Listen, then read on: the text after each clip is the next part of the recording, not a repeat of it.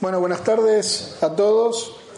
Ante todo, gracias Oscar, a Guante Blanco por permitirme estar compartiendo aquí con todos ustedes. Gracias a mis compañeros de mesa y también esto que de alguna manera lo que presentó también José, Pablo, Javier, una bocanada de aire fresco para lo que es la omnilogía. Y como en algún momento vamos a ver, y como también comentaba Pablo, creo que de alguna manera todos aquellos que investigamos ovnis, investigamos historias, los que voy a relatarles son tres historias que después terminan convirtiéndose en una. Y vamos a empezar con esta casa. Eh, vamos a empezar de atrás para adelante. Esta casa casi fantasmagórica, una casa del año 1700 que encontramos allí en la provincia de Buenos Aires, en el centro de nuestro país, en La Pampa, fue donde volvimos a localizar a este chico que cuando tenía 12 años protagonizó un suceso extraño, que lo volvimos a ver por última vez en el año 1988 y que un frío día de julio del año 2010, junto al antropólogo Diego Viegas, pudimos volver a encontrarlo luego de 36 años en esa casa que veíamos al principio. Y a partir de ese momento comenzaron a sucederse una serie de cosas que fue lo que me terminó trayendo hoy aquí y que pueda estar delante de todos ustedes. Así tuvimos un primer encuentro en enero de 2011, donde Juan pudo relatar lo que había vivido allí en el año 78. Después llegó un encuentro casual con el director Alan Stiebelman, que en el año 2013 fue a presentar su primer película en la ciudad de donde soy oriundo, la ciudad de Rosario, y justamente encontrándose con mi compañero Diego Viegas, le dijo que él pertenecía a la Fundación Mesa Verde, de la cual yo también soy miembro, y Alan saca en ese momento de su mochila un libro y dice, mirá lo que estoy leyendo, que era el libro que había elegido para venir desde Buenos Aires a Rosario, y ese libro era justamente Los extraños, y allí tuvimos este encuentro, que es el primer encuentro que tuvimos con Alan, donde se, le presentamos el caso de Juan Oscar Pérez y se interesó muchísimo en el tema para hacer un, cortometraje que a posteriori se transformaría en la película que muchos de ustedes vieron, que fue Testigo de otro mundo. De allí vino las primeras filmaciones en el año 2014, todavía con la idea de un cortometraje, fueron las primeras veces que nos encontramos allí en, en, Acevedo.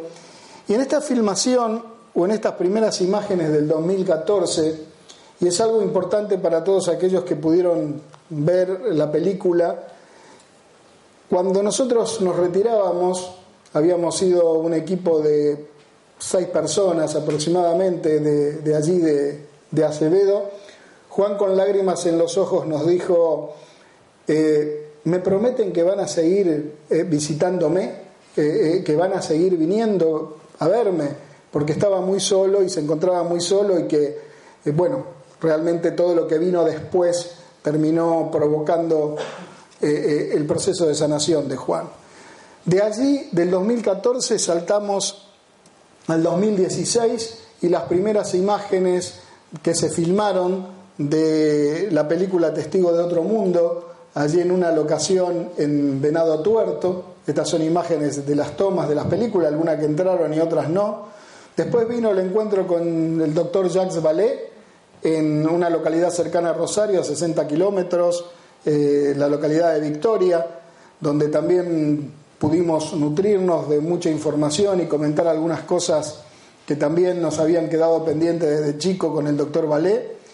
Después en esa misma instancia el reencuentro muy emotivo entre Juan y, el doctor Valé, la visita a un museo ovni que está cercano también a Rosario, en esa localidad de Victoria, finalmente la proyección de la película en mayo del 2018 en todos los cines de Argentina y en el lugar de donde es oriundo Juan, Venado Tuerto, estuvo un mes en cartel, lo mismo que en nuestra ciudad de Rosario, y posteriormente el libro que ustedes los tienen allá afuera detrás de la niebla, que comenta y resume lo que está detrás de la película. El caso de Juan no solamente moviliza a nivel humano, sino desde el punto de vista de la investigación, nos lleva a plantearnos un montón de enigmas y realmente, un poco como decía el amigo Caravaca, a darnos cuenta que el fenómeno ovni es mucho más de lo que creemos que es. Y así entonces vamos a introducirnos ahora sí en Detrás de la Niebla, en la historia real de un encuentro extraordinario.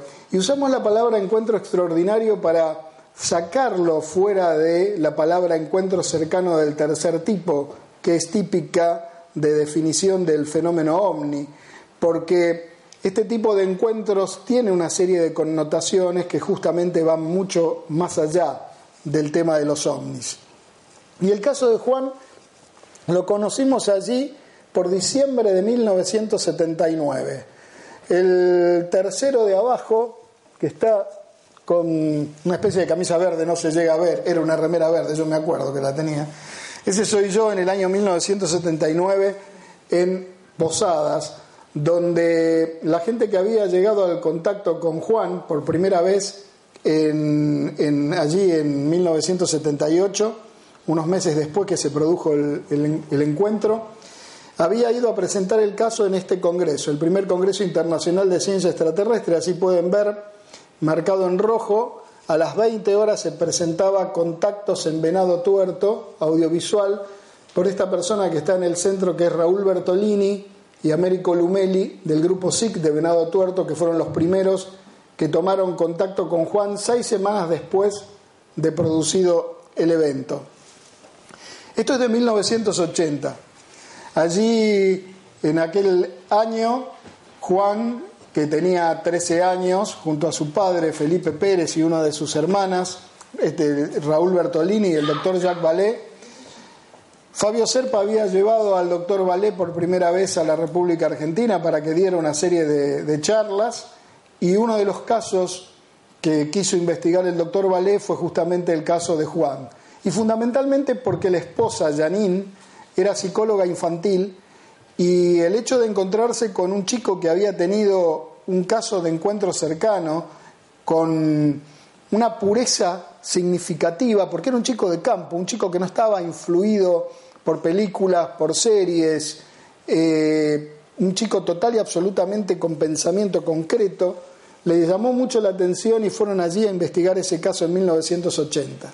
En el 87 lo fuimos a ubicar a Juan, viajamos a Venado, Venado Tuerto, la ciudad que está a unos 250 kilómetros de la ciudad de Rosario, para invitarlo a formar parte de un panel de aquellas personas que habían tenido la suerte, entre comillas, de tener un encuentro cercano, bien cercano, con esto que llamamos fenómeno ovni. El señor de traje negro es el señor eh, Julio Platner, quien tuvo una abducción concreta en el año 1983, el 9 de agosto, en Winifreda, en una localidad de La Pampa que está en el centro de nuestro país, y allí estaba Juan Oscar Pérez como otro de los casos icónicos dentro de lo que era la investigación ovni en nuestro país. En este primer testimonio, que lo que vieron la, la película, esto forma parte de esa filmación, es donde Juan se quiebra al tratar de contar su caso porque justamente era la primera vez que estaba ante tanta gente tratando de comentar lo que le había pasado.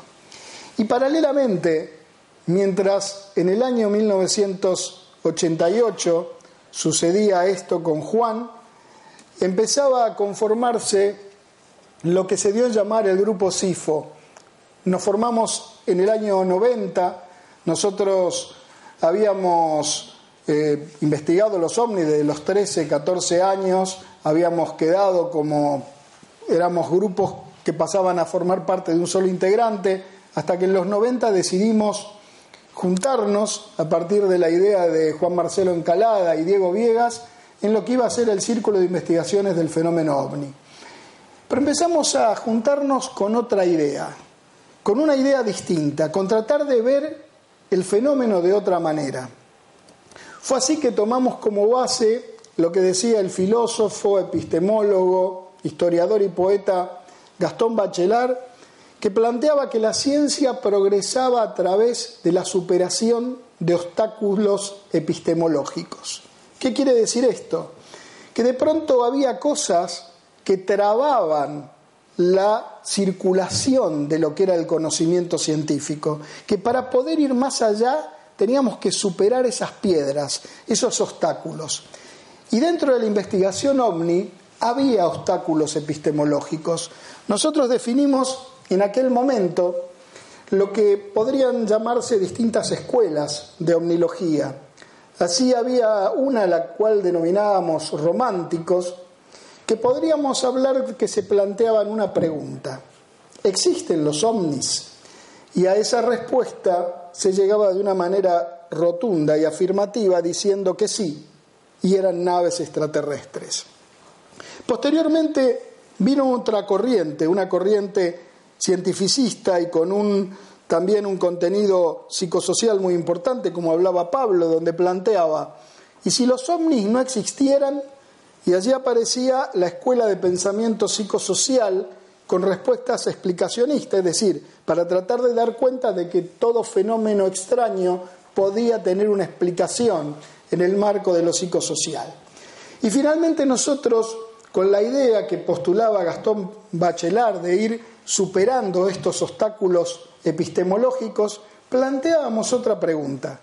¿Y si los ovnis existieran y no fueran lo que parecen ser, decidiendo comenzar todo de cero, replanteando todo este pensamiento y así tratar de empezar a vislumbrar el fenómeno ovni no ya como un hecho aislado, sino integrándolo en un todo mayor.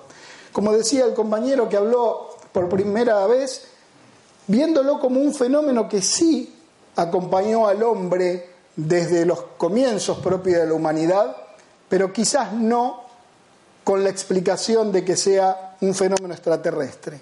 Y como diría Gastón Bachelard, todo descubrimiento real determina un método nuevo, por lo tanto debe arruinar un método anterior. Dicho de otro modo, en el reino del pensamiento, la imprudencia es un método. Solo la imprudencia puede tener éxito.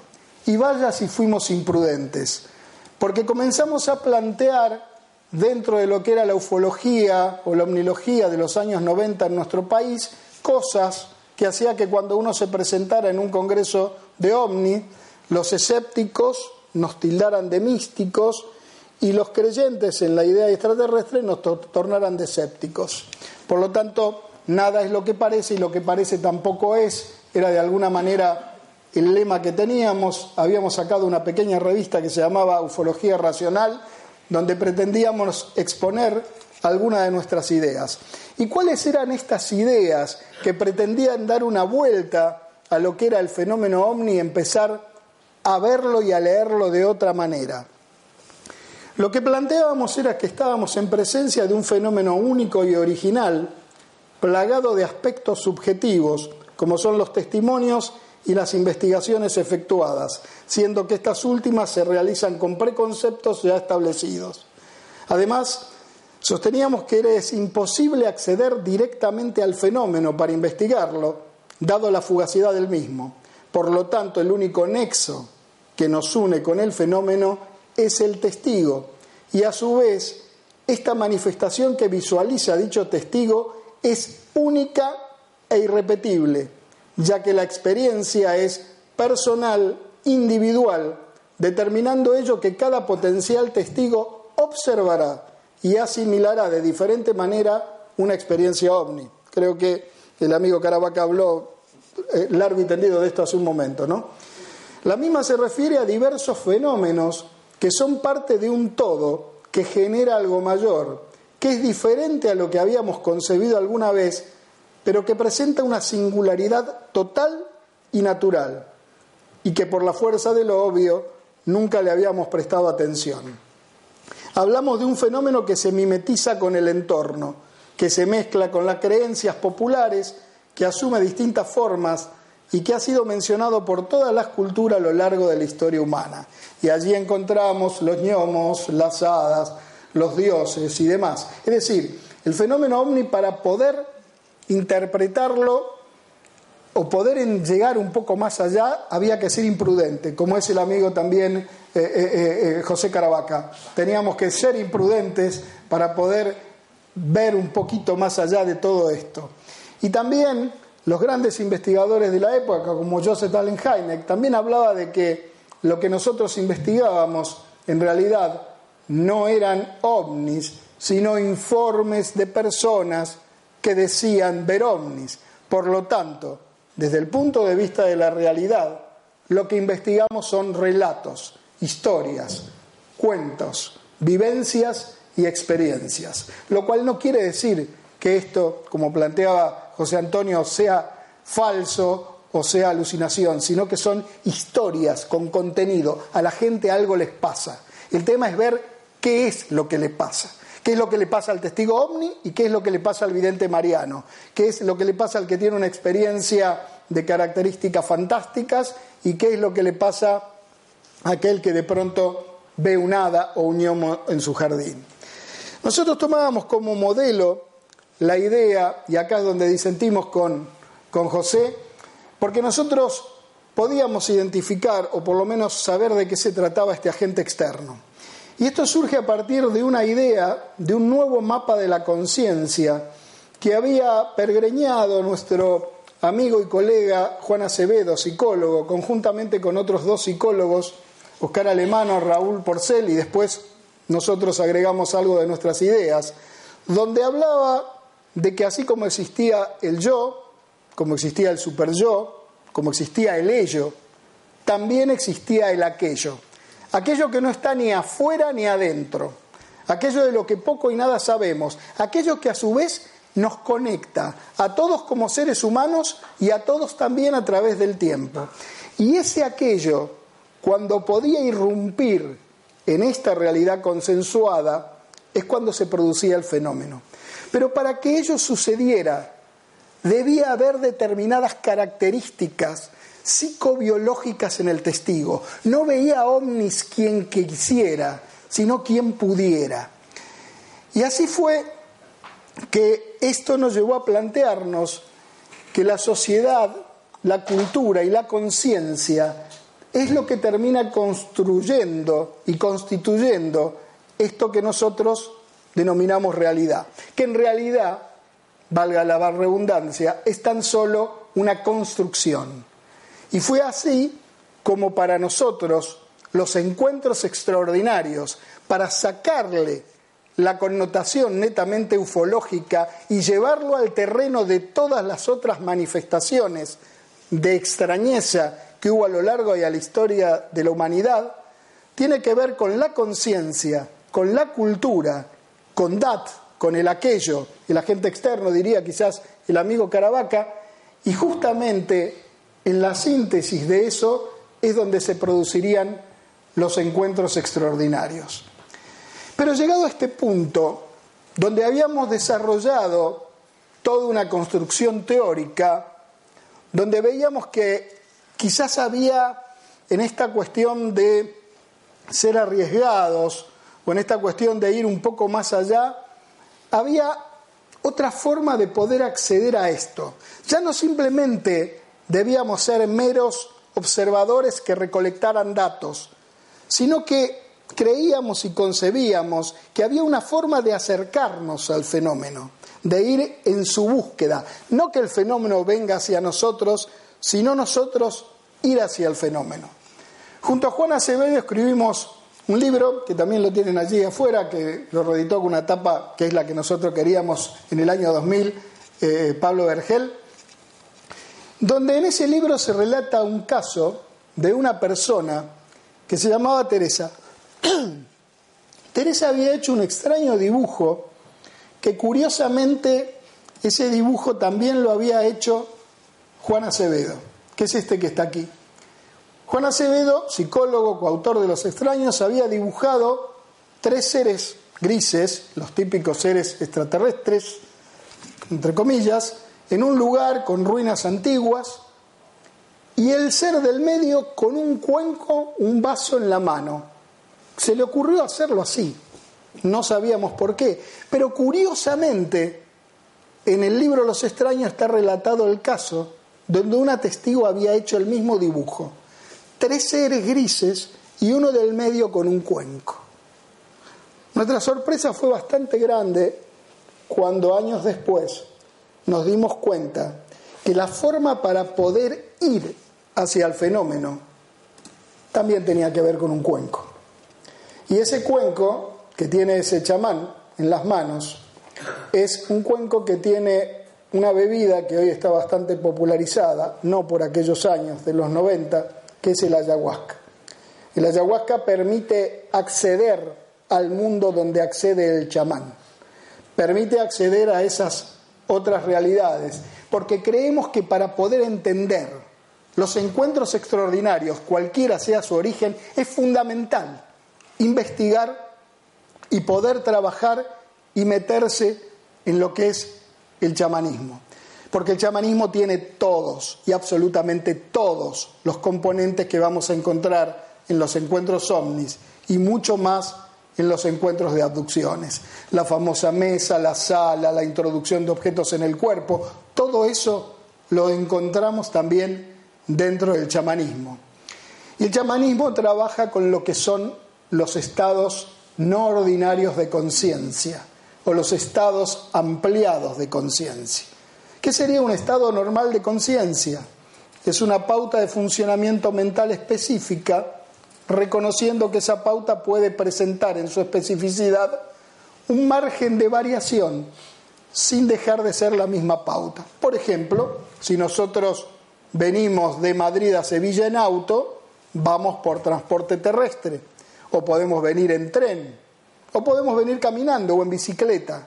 Tenemos la misma pauta, vamos a percibir la realidad de la misma forma. Pero ¿qué pasa cuando cambiamos la pauta?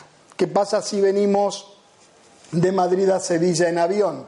Hay otra pauta y la percepción que vamos a tener de la realidad va a ser distinta. En este caso, obviamente la vamos a ver desde arriba. Eso sería un estado no ordinario de conciencia. Sería percibir la realidad de una forma distinta a la cual la estamos percibiendo. ¿Qué es lo que hacen los chamanes o es lo que puede hacer cualquiera de nosotros cuando ingresa en estados no ordinarios de conciencia?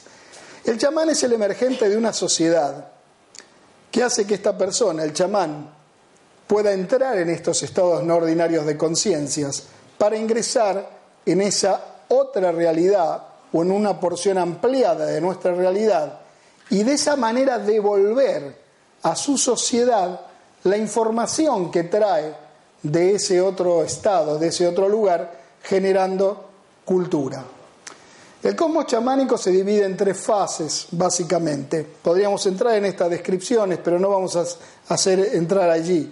Pero quiero que recuerden este gráfico, que después lo vamos a ver, porque habla, y es típico del chamanismo, de un mundo superior, donde están los seres superiores, un mundo del medio, donde estamos nosotros, y un mundo inferior, donde está justamente el inframundo.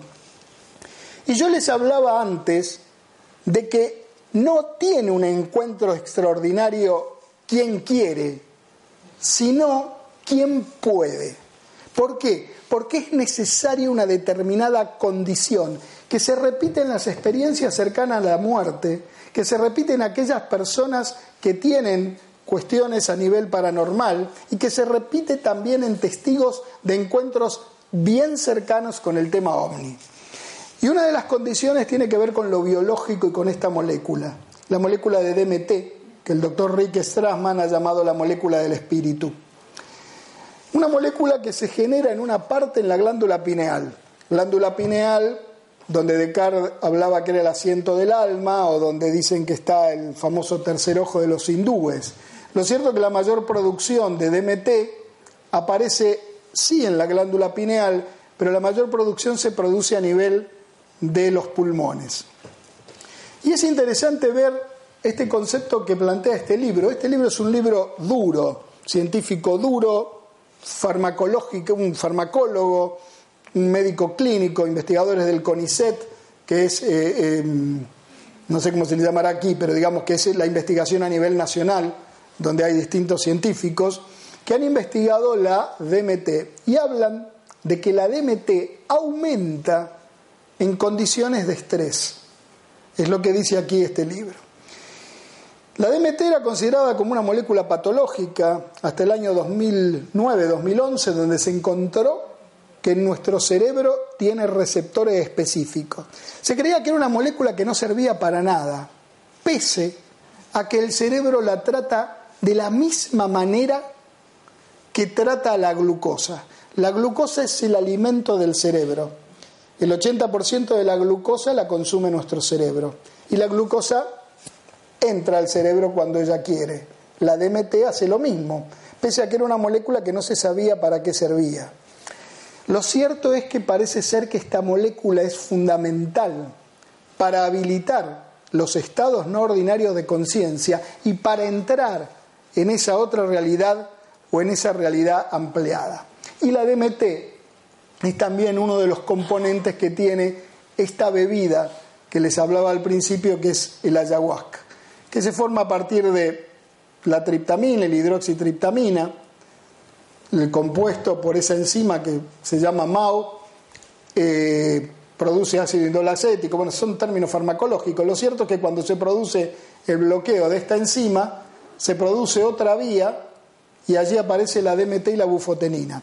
Este mecanismo es el mecanismo de la ayahuasca. No vamos a entrar en ese tema, pero lo cierto es que también en pequeñas proporciones es el mecanismo que se produce todas las noches cuando vamos a dormir y que crea la imaginaría de los sueños. El amigo Caravaca hablaba recién de que con qué podíamos eh, eh, em, hacer la equivalencia entre el fenómeno ovni y hablaba de los sueños. Y justamente hay cantidades de DMT que se producen a la noche cuando vamos a dormir para sumergirnos en ese mundo. Y justamente nosotros pensamos que aquellas personas que tienen encuentros extraordinarios es porque tienen a nivel genético activada una mayor producción de DMT que le permite abrir la puerta para ir a esa otra realidad. Y esto nos lleva a algo sumamente interesante de ver.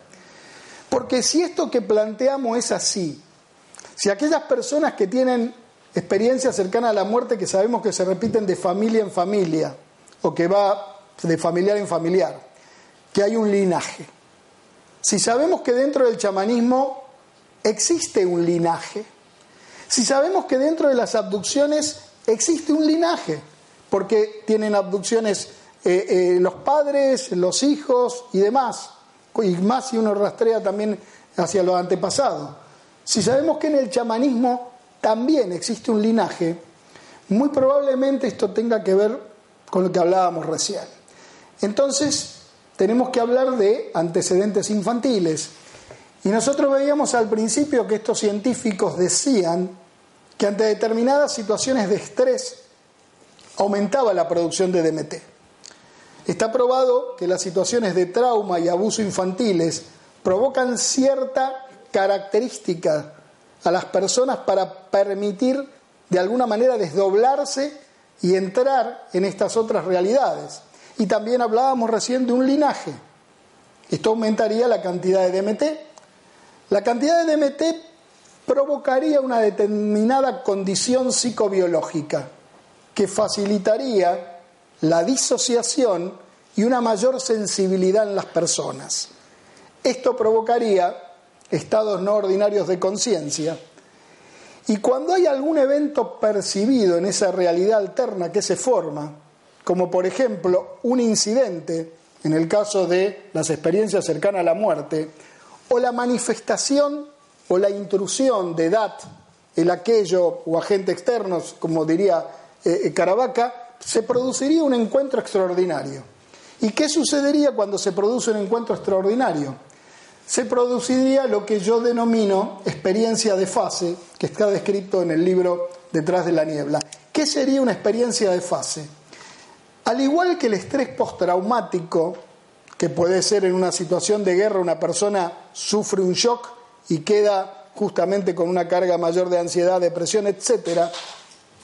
Una experiencia de fase sería, que es lo que le ocurre a aquellos que han tenido vivencias de encuentros extraordinarios, como en el caso de Juan Oscar Pérez, lo que sucedería es que cuando se tiene esta experiencia de fase, se tiene mayor sensibilidad para poder percibir estos encuentros extraordinarios, aumentaría la cantidad de DMT, ya no vendría desde una cuestión genética, sino que se produciría con ese encuentro que tuvo la persona, y allí aparecería otra palabrita que es epigenética.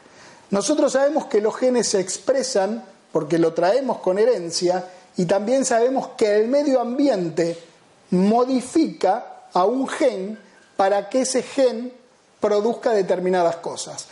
Cuanto más encuentros extraordinarios tendría esta persona, más DMT habría, más expresión del gen que produce DMT habría y eso haría que se fuera transformando el linaje. Y eso explicaría por qué hay familias que tienen experiencia cercana a la muerte, encuentros extraordinarios o hechos de abducciones.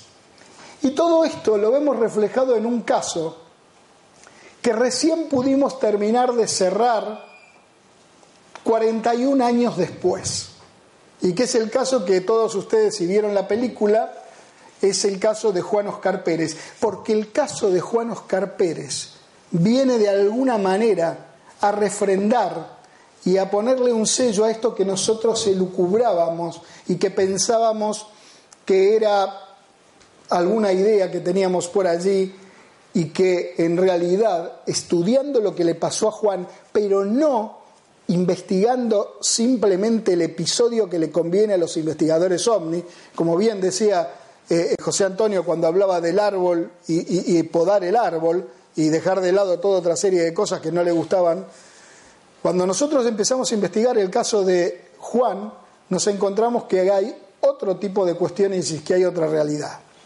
Y allí podemos hablar de tres cosas.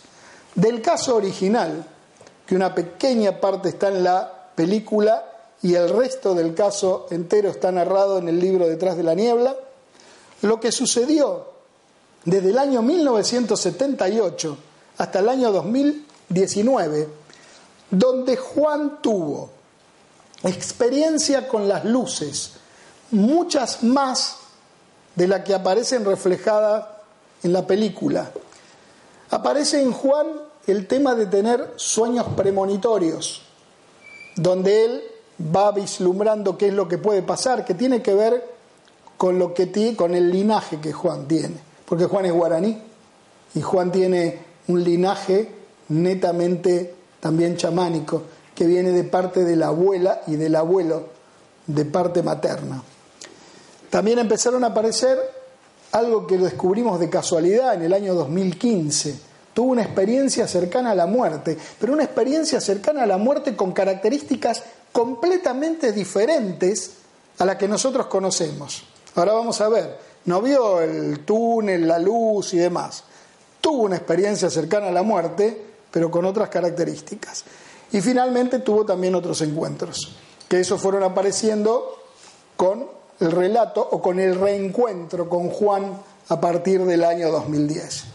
Y después apareció el material que pudimos sacar de las regresiones. A Juan hasta el momento tuvo tres regresiones. En la película Testigo de Otro Mundo ustedes pueden ver 10 minutos. Esa regresión duró una hora 10.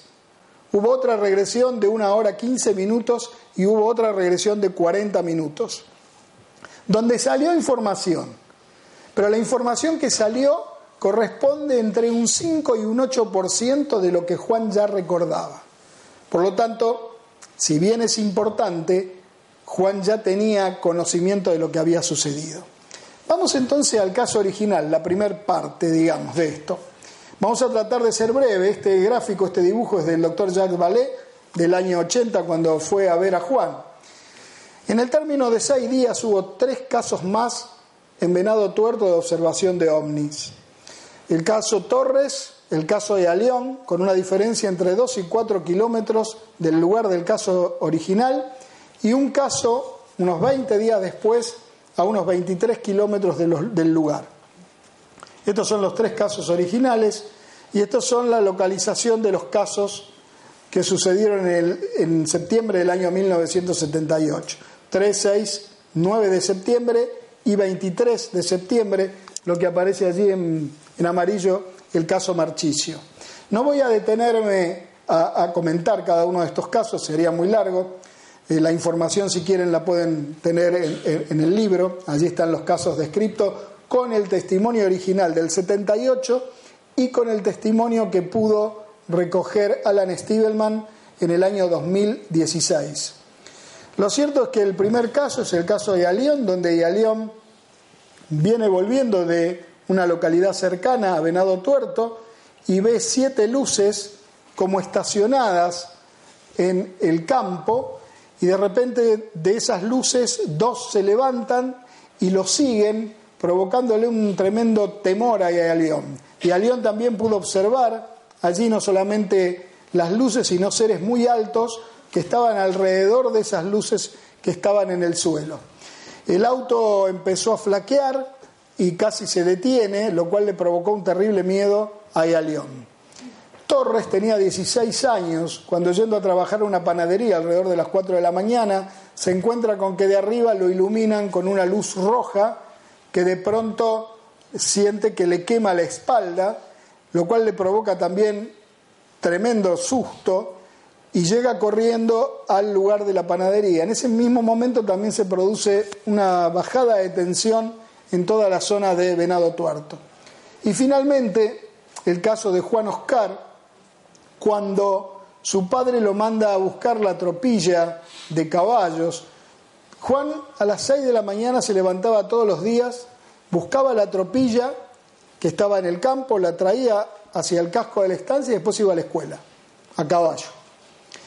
Ese día Juan eh, fue a buscar la tropilla y esto es muy importante, estos dos testimonios que vemos aquí, que no lo vamos a leer, pero lo importante es que uno es el testimonio de su maestra, donde dice que Juan tenía una mente totalmente pragmática y concreta. Juan no tenía una capacidad para imaginar una experiencia como la que imaginó. Y este es el estudio que le realiza un psicólogo que a pocos semanas de la experiencia, Raúl Bertolini de Venado Tuerto lo convoca para que examine al joven Juan, que según plantea tenía una, mente lógica y concreta y tampoco podía eh, imaginar o inventar lo que él había vivido. Lo cierto es que allí Juan fue a buscar esa tropilla de caballos, cuando está llegando al lugar se le cruzan cuatro luces que vienen de los cuatro puntos cardinales, lo cual asusta mucho al caballo, Juan quiere volver, eh, el padre le hace seña cuando quiere enfilar de nuevo para la casa, el padre le hace seña y le dice que vaya a buscar la tropilla, que vuelva, y así Juan asusa al caballo y se anima a cruzar la niebla. A diferencia de los otros dos testigos que había en la zona, Juan se anima a ver qué hay detrás de la niebla. Y detrás de la niebla Juan se encuentra con lo que él le da en llamar un coso grande. Un coso grande porque estaba esperando que llegaran los tractoreros, eh, hay casillas eh, como casitas rodantes donde está la gente para manejar los tractores y sembrar en el campo.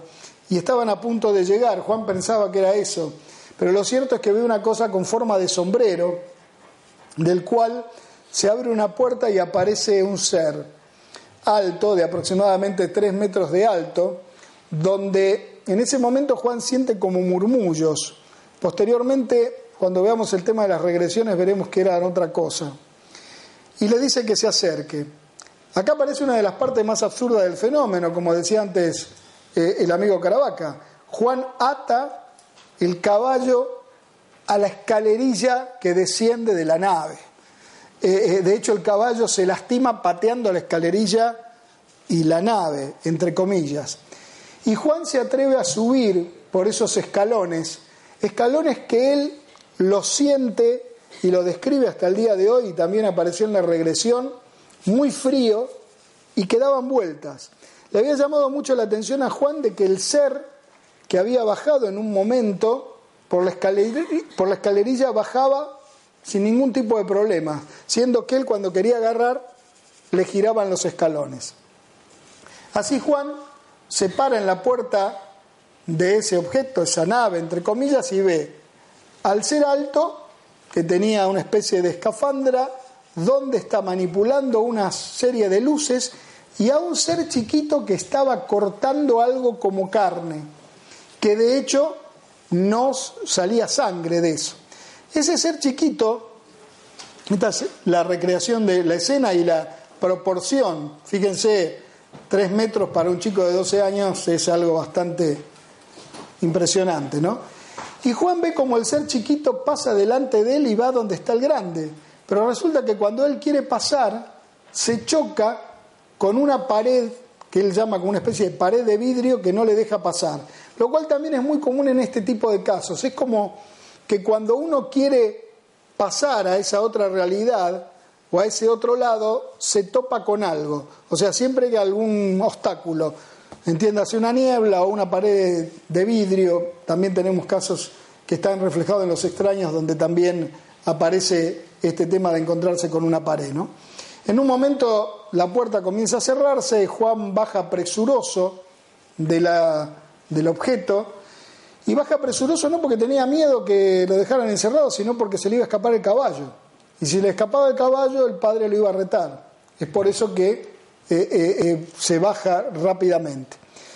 Le pide a este ser que lo ayude a subir al caballo, lo ayuda a subir en un momento, pero le deja las riendas en el piso. Entonces tiene que bajarse de nuevo a tratar de subir las riendas. En ese momento es cuando le vuelve a pedir que lo ayude, pero que lo ayude también porque el padre lo iba a retar, porque había pasado mucho tiempo en que él había ido a buscar la tropilla de caballos. Entonces le, pide ayuda y en ese momento el ser se saca un guante, esto no aparece en la película, sí está descrito en el libro, se saca un guante se lo da a Juan, pesa aproximadamente 3 kilos, que es lo que hoy Juan puede relatar. Juan mete la mano en el guante y siente como adentro hay como una especie de bolitas de gelatina que corrían. El guante era rígido por fuera, pero por dentro era blando. Y el ser ata este guante al costado del caballo y cuando lo ayuda de nuevo a subir a Juan al caballo, le hace una marca que es la que veíamos en la diapositiva anterior. La primera es a los 22 eh, años, esto es, si ustedes alcanzan a ver la cicatriz allí, que la tiene es del 2011, y posteriormente esta marca aquí se ve mucho más cerca, es una cicatriz de bordes irregulares, que es la que le hace el ser en el brazo cuando lo vuelve a subir al caballo. El caballo el ser lo está teniendo, Juan ya está arriba del caballo y de repente lo suelta el ser al caballo. Cuando lo suelta el caballo, de pronto sale el caballo para su casa y se levantan dos objetos que comienzan a seguirlo. A Juan le da mucho temor porque tiene miedo de que haya una corrida, que se caiga, que ruede, una rodada y que se lastime. Y de pronto de estos objetos uno larga una especie de plancha una, una, especie de, cosa mm, cuadrada, como si fuese la computadora, y la otro objeto larga una cosa de la forma de una media pelota de fútbol. Ambas se pegan en el aire y empiezan a pasar al, lado de Juan. Juan quería llegar a unos 800 metros donde estaban unos árboles para quedarse allí y protegerse de esto. Cada vez que pasaban cerca, el guante es como que quería pegarse en eso y el caballo se inclinaba hacia un costado, hasta que llega un momento que es tan fuerte que se corta la tienta del caballo y el guante se pega a eso y se va. Ese fue el caso de Juan, relatado lo que vivió. El que fue testigo de una parte del caso fue su padre, eh, don Pérez. Don Pérez, Felipe Pérez. Felipe Pérez escucha un zumbido como si fuese una soldadura eléctrica que estaba por encima y él siente ese zumbido eh, en la copa de los árboles, aunque en ese momento no lo puede distinguir. Y también es testigo su hermana blanca que estaba ordeñando una vaca y que de pronto esa vaca le pega una, una, una patada al tarro de leche y le tira la leche, porque escucha también, la vaca se asusta por ese zumbido. Y una de las cosas que va apareciendo a posteriori es la persona que está eh, en el centro, que es la madre de Juan. La madre de Juan no había aparecido nunca hasta estos últimos tiempos, porque era un personaje muy especial, que tenía determinado tipo de características, eh, era como la loca de la familia, digamos, porque a veces salía con cosas que después se cumplían. Eh, eso lo fuimos descubriendo después. Y después que Juan pudo tener el encuentro con su madre, que fue después que pasó todo el tema de la película y demás. Lo que sucedió entre el 78 y el 2019 fueron las luces, otros cuatro casos que vivió Juan, los sueños, sueños premonitorios que Juan tenía y que le causaban un terrible eh, dolor porque no se atrevía a contarlo y él no sabía que había otra gente que tenía sueños como lo que él tenía. Y justamente estos sueños aparecían cuando dormía del lado izquierdo, el lugar donde tenía la marca. Entonces cuando empezaba a tener sueños que él lo puede identificar claramente, que no son sueños comunes, se daba vuelta para el otro lado porque no quería terminar de ver eso. El otro tema eran las luces. Juan fue cambiando de campo en campo desde que se fue a los 25 años de su casa, porque siempre veían luces y las luces los perseguían. Al día de hoy, alrededor de las nueve y media, nueve de la noche, por ahí, cada 15 días, 20 días, suena mi celular y veo Juan Pérez y me dice, hola cumpa, acá están mis amigos, y me comenta que está viendo luces que están pasando por encima de su casa, de la cual son testigos también su padre y otros familiares. Es decir, el caso sigue hasta el día de hoy. Y esto que vemos aquí es una parte que no entró en la película, Alan la grabó, pero no entró, que es la experiencia cercana a la muerte que tuvo Juan. Y como yo les dije al principio, no fue una experiencia cercana a la muerte común, no vio un túnel ni, un, eh, ni una luz al final del túnel. Lo que él vio fue verse arriba de una montaña, típico símbolo también de la iniciación y lo que representa la montaña en las distintas culturas, agarrado a un palo que estaba en el medio, símbolo del axis mundi, el eje del mundo, que también aparecen en las distintas culturas, y de un lado, el lado izquierdo, veía fiesta, jarana y un personaje que él lo identifica como un familiar que iba de un lado a otro cruzándose y que a veces se transformaba en la imagen que tenemos nosotros del diablo. Y del otro lado, Juan veía paz, tranquilidad, pero él no podía decir nada. Este ser le decía, le indicaba que se fuera para el lado donde estaba toda la fiesta, pero Juan no podía decir nada. No podía decir nada hasta que de pronto ve una luz que viene desde arriba, y que lo toma, lo envuelve, en ese momento le sale de su boca la palabra yo estoy con Dios, este ser que va caminando de un lado para otro, ahí se pone loco, se desespera, y esta luz lo lleva Juan y lo deposita en el medio de la montaña. Como les dije antes, el cosmos chamánico tiene el mundo superior, de donde vino la luz, el mundo inferior, lo que veía Juan, abajo, y el mundo del medio donde la luz lo deposita.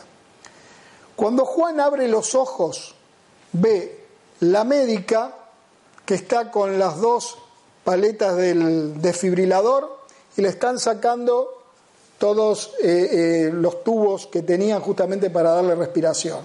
¿Por qué le había pasado eso a Juan? porque en el año 2014 había tenido un accidente en un tobillo, por el cual, con una máquina, por ir a ayudar a un compañero, tuvo una fractura expuesta y cuando lo operaron le dejaron un pedazo de gasa dentro del tobillo.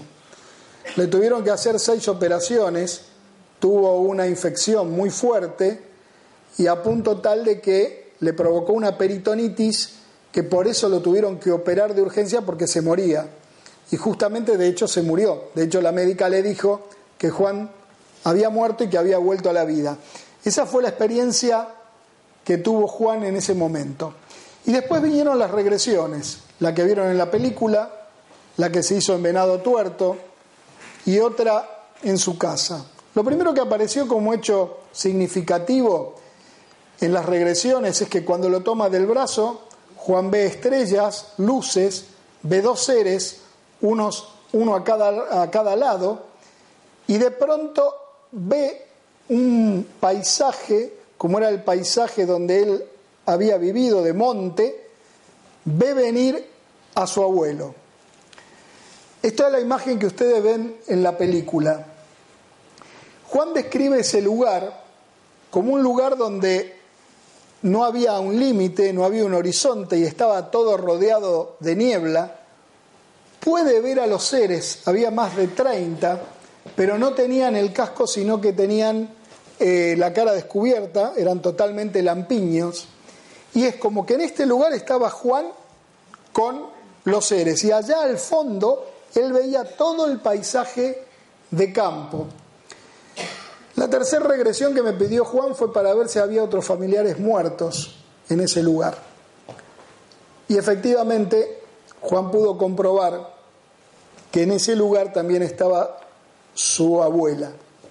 La distancia a la que estaba era como estoy yo a la pared del fondo. Lo interesante del caso que apareció en las tres regresiones fue que el abuelo podía cruzar eh, eh, eh, rápidamente, venía del otro lugar a, abrazarse con Juan.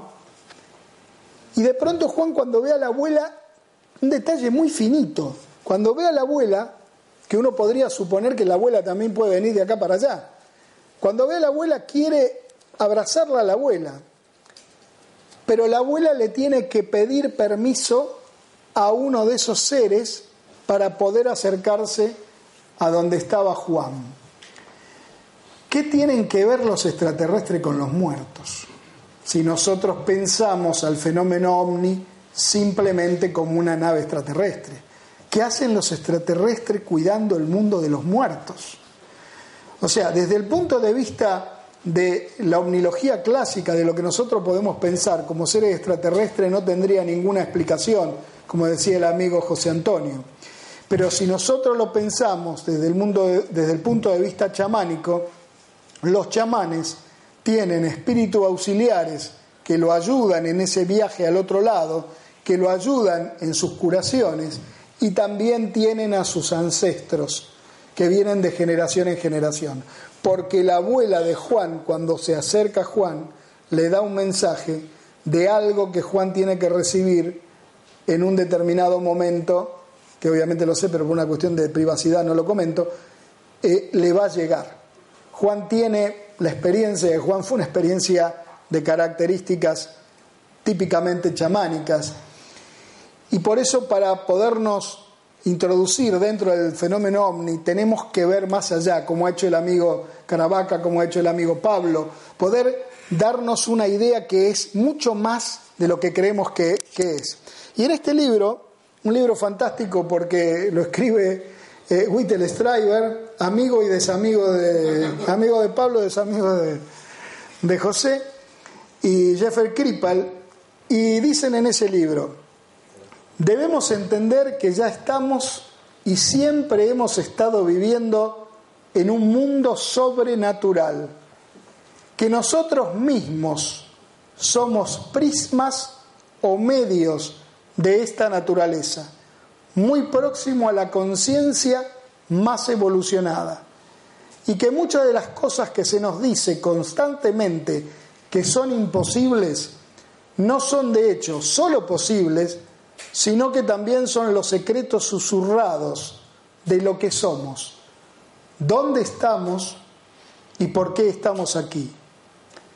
Y Jacques Vallée, haciendo referencia a Juan, dice, cuando conocí a Juan por primera vez hace 36 años, era claro que él estaba diciendo la verdad sobre lo que había visto. En aquellos días todos estaban, todos, incluyéndome, creíamos que la idea extraterrestre era la mejor. Así que yo estaba interesado en saber qué cosa era la máquina, el disco, los detalles, la física de la situación. Es claro que hay algo físico, pero el problema principal no está tanto en intentar que el fenómeno encaje en lo que ya sabemos, sino en hacernos las preguntas fundamentales. ¿Qué es esto? El fenómeno nos está preguntando, en desafiar aquello que creemos saber. ¿Por qué estas cosas son imposibles?